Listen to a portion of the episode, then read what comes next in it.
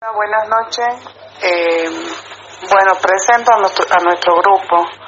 Córdoba María Mercedes, Zoraire Juana, Morales Soledad, eh, Sandra Rivarola y Díaz Margarita. Eh, bueno, esto es sobre el tema de la depresión. Bueno, la depresión es un trastorno afectivo, es una forma de expresión de dolor que se manifiesta con síntomas psíquicos y, somáticos, por lo que era el diagnóstico y tratamiento de la depresión. Es muy importante valorar el entorno del paciente. La depresión es un tratamiento del estado de ánimo que se traduce en un estado de decaimiento y claudicación psicológica y biológica del paciente. Importante y continuado. Desmoralización, disminución de la autoestima somático, pudiéndose presentar en forma en pérdida de apetito, disminución del peso corporal, astenia, alteraciones del sueño, con periodos de insomnio y de somnolencia, etc. A la hora de realizar un diagnóstico correctamente, se ha de descartar los episodios de tristeza pasajera o frustración que se consideran como una reacción natural de la persona ante acontecimientos negativos, como las situaciones de duelo por la pérdida de un ser querido u otra como divorcio o separación, aunque si se prolonga más allá de los seis meses o es tan importante que sea incapacitante puede desembocar en lo que clínicamente se desconoce como una depresión mayor. Las causas. Las causas de la depresión son variadas, pero la bioquímica puede ayudar a explicar algunos casos. Las personas deprimidas muestran niveles muy altos de cortisol, una hormona y de varios agentes químicos que actúan en el cerebro, como los neurotransmisores, serotonina, dopamina y noradrenalina. Estos niveles pueden entre elevados por motivos hereditarios, explicaciones dadas al origen familiar de la depresión. Son que los niños reciben una vida triste del mundo por el comportamiento de sus padres o crecer en un ambiente que no es totalmente enriquecedor. Diagnóstico. La indicación en la historia del paciente es un arma fundamental para que el profesional pueda diagnosticar un caso de depresión. Se debe incluir una historia médica completa donde se vea cuando empezaron los síntomas, su duración y también hay que hacer preguntas sobre el uso de las drogas, alcohol o si el paciente ha, ha, pensado en suicidarse o la muerte. Una evaluación diagnóstica debe incluir un examen del estado mental para determinar si los patrones de habla, pensamiento o memoria se han afectado. Para diagnosticar un trastorno depresivo se deben dar en el periodo de dos semanas algunos de los síntomas antes tratados. Uno de ellos debe ser el cambio en el estado de ánimo, pérdida de interés o de la capacidad para el placer. Tratamiento. El tratamiento que rodea a una persona que sufre Depresión es fundamental para lograr su rehabilitación. La comprensión y el cariño de los familiares y allegados es importante como es la paciencia, puesto que la falta de gana y motivación de los enfermos puede provocar la desesperación. Sugerir y no ordenar actividades, proponer y no y no imponer conversaciones son apoyos básicos a la terapia indispuesta por los profesionales.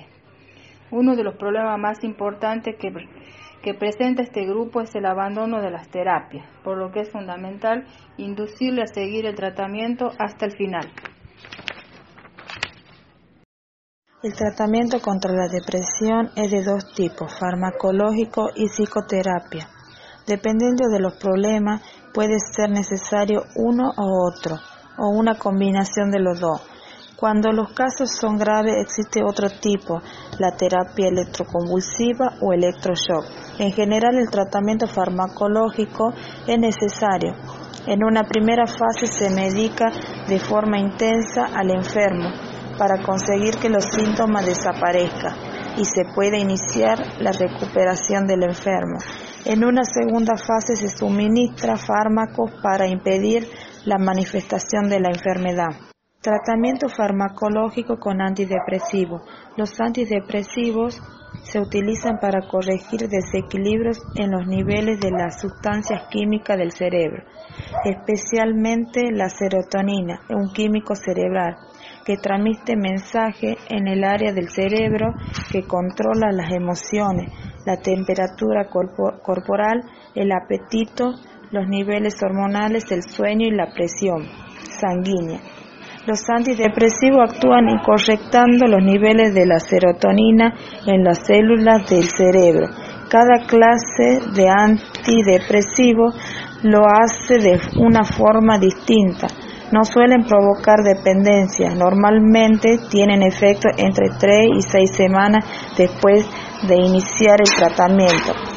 Si no se han producido avances en ese tiempo, el médico suele optar por, por cambiar el tratamiento, añadiendo más dosis, optando por otro antidepresivo. Entre sus efectos secundarios más comunes se encuentra el insomnio, nerviosismo, difusión sexual, náuseas, mareo o aumento de peso.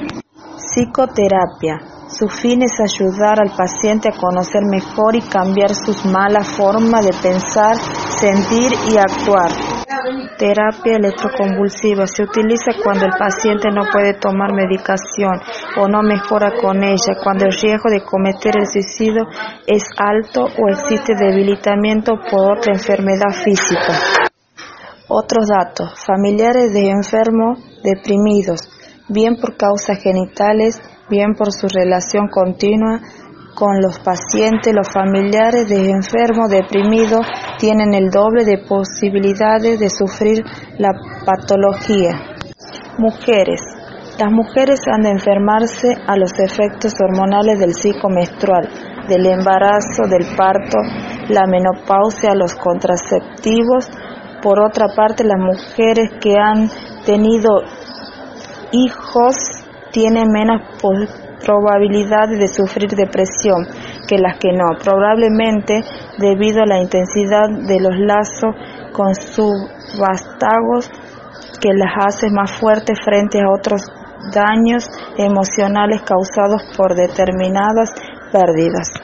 Hombre, los hombres muestran menos claramente los síntomas de la depresión, pero esto no quiere decir que no la sufra, los expertos consideran que la esconden, quizás debido al hábito cultural que hace que los hombres muestren menos abiertamente sus emociones. Por eso, en lugar de los síntomas clásicos, es frecuente que la revele inmediatamente el alcoholismo o otros abusos en cierta sustancia y, y mediante comportamiento antisocial. La generación del baby boom, los nacidos después de la Segunda Guerra Mundial, tienen más riesgo de sufrir una depresión que los más ancianos. Muchos de ellos muestran los problemas de desarraigo producidos por las rupturas en las familias clásicas que se produjeron durante los años 50 y 60, cuando aumentó la tasa de divorcio, inmigraciones, etc., que conllevó la pérdida de relaciones familiares y de amigos, además la gran cantidad de personas que nació. Depresión que no está causada por motivos familiares, las pérdidas emocionales muy profundas pueden causar cambios bioquímicos que impulsan a la depresión. Estos cambios pueden provocar la enfermedad no de una forma inmediata, sino más adelante. Otros factores pueden ser la pérdida de un trabajo o la falta de capacidad de adaptación a determinados cambios. A pesar de lo de que no se sabe exactamente qué provoca la depresión, existen diversos factores identificados como los desequilibrios de los neurotransmisores del cerebro Los fármacos antidepresivos pueden ayudar a solucionar este problema. Síntomas. Estado de ánimo depresivo la mayor parte del día según lo indica el propio sujeto o la observación realizada por otros. En los niños y adolescentes el estado de ánimo puede ser irritable. Disminución causada del interés o de la capacidad para el placer en todas o casi todas las actividades. Pérdida importante de peso sin hacer régimen o aumento de peso. Insomnio o hipersomnia. Agitación o elentecimiento psicomotores. Fatiga o pérdidas de energía casi cada día. Sentimiento de inutilidad, de culpa, excesivo o inapropiados, disminución de la capacidad para pensar o concentrarse o indecisión, pensamientos recurrentes de muerte, ideación suicida recurrente sin un plan específico o una tentativa de suicidio o un plan específico para suicidar. Prevención Aparte del, del tratamiento farmacológico o psicoterapéutico, es importante una vez que haya hecho efecto y que el paciente sienta que ha mejorado su condición, que se sigan ciertos consejos o modo de vida. Tener pensamientos positivos, cuidar la salud física, mantener un calendario diario uniforme, reanudar las responsabilidades de forma lenta y gradual, aceptarse a uno mismo, no, no compararse con otras personas que consideran favorecidas, expresar las emociones, seguir en todo momento y hasta el final el tratamiento impuesto, reunirse periódicamente con el terapeuta, comer una dieta equilibrada hacer ejercicio físico.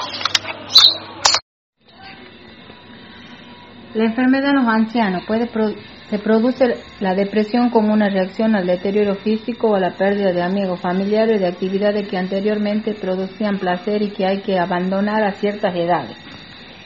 El problema de esta edad es que se atiende a considerar que los ancianos pierden parte de su vitalidad y están tristes por la edad, lo que provoca muchos casos no se diagnostiquen. En los niños, la depresión no es común en los niños aunque los abusos, pérdida de seres queridos o que uno de los padres padezca una depresión severa.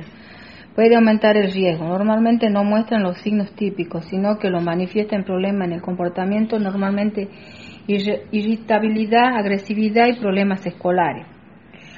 La enfermedad en los adolescentes, el suicidio de los adolescentes se está convirtiendo en una de las principales causas de muerte. Los adolescentes experimentan cambios hormonales importantes y es una época en la que se debilitan los lazos familiares cuando uno se han formado como individuo. La depresión en los adolescentes, al igual que en los niños, se suele manifestar con problemas en el colegio, cambios repentinos en el humor o en el comportamiento sin sentido, incapacidad de recuperarse tras una decepción, etc. Residente en ciudades, no se sabe por qué, pero los habitantes en ciudades se deprimen más que en las personas que viven en áreas rurales. Esto sucede en la depresión severa, no en nuestra forma de depresión. Enfermedades crónicas. Es normal sentirse triste cuando se está enfermo o se ha diagnosticado a alguien con una enfermedad crónica o grave. Sin embargo, no es normal estar deprimido. Drogas y alcoholismo. Es un alto porcentaje de las depresiones, especialmente en los hombres. Está causada por el uso de drogas depresivas, entre las que se encuentran el alcohol, los narcóticos, los sedantes y los tranquilizantes. Tipos. Existen varios tipos de depresión que requieren un abordaje diferente. La depresión mayor se manifiesta por una combinación de síntomas que interfieren en la capacidad de las personas para trabajar, estudiar, dormir, comer y disfrutar de actividades que en circunstancias normales deben resultar placenteras la depresión suele ocurrir una vez, pero es una enfermedad que suele provocar recaída a lo largo de la vida. La distimia es un tipo de depresión menos grave. Los síntomas se manifiestan, mantienen a largo plazo, pero no evitan la actividad en las personas. También puede ser recurrente, es decir, aparecer más de una vez en la vida. El desorden bipolar es el tercer tipo, también se denomina enfermedades maníaco-depresiva. La, la prevalencia de esta patología no es tan alta como las dos anteriores. Se caracteriza por cambios de humor, estado de ánimo muy alto que se ven sucedidos por otros muy bajos. Estos cambios son bruscos a veces, pero lo más frecuente es que sean graduales. En el ciclo de depresión las personas tienen alguno o todos los síntomas de un problema depresivo. En el ciclo maníaco pueden sentirse hiperactivos, excesivamente locuaz y con demasiada energía. A veces las manías afectan el pensamiento, el juicio y el comportamiento social del individuo. Si la manía se deja sin tratar puede llevar a un estado psicótico. Si la manía no se trata puede empeorar y provocar un estado psicótico. Depresión postparto. Alrededor de 10 a 15% de las nuevas madres lloran constantemente, se sienten terriblemente ansiosas, no pueden dormir o dormir e incluso no son capaces de tomar decisiones sencillas. Es lo que se conoce como depresión postparto. La depresión postparto es una deformación severa del baby blues, un problema que sufren las dos terceras partes de las madres que se manifiesta con un poco de tristeza y ansiedad. Algunas madres sufren una ruptura total denominada psicosis postparto. Las razones por las que se produce no están muy claras. Puede ser el estrés, el desajuste hormonal producido durante el embarazo y el posterior parto. Las hormonas femeninas circulan abundantemente durante el embarazo y caen bruscamente después. Además, durante el embarazo suelen suben los niveles de endorfina, una molécula humana que se hace que el cuerpo se sienta bien. Esta molécula también decae tras dar a luz. Entre los principales síntomas de la depresión postparto destacan la tristeza profunda, el insomnio, el letargo y la irritabilidad. Por último, haber padecido una depresión aumenta el riesgo también. Existen diversos tratamientos, uno de los más utilizados es la terapia grupal, aunque en ocasiones también es necesario tomar antidepresivos. Respecto a estos fármacos, existe cierto medio de que se puedan transmitir al niño a través de la leche. En general, el único fármaco que da problemas al litio, al litio es el que se introduce en la leche, por lo que es necesario dejar de amamantar.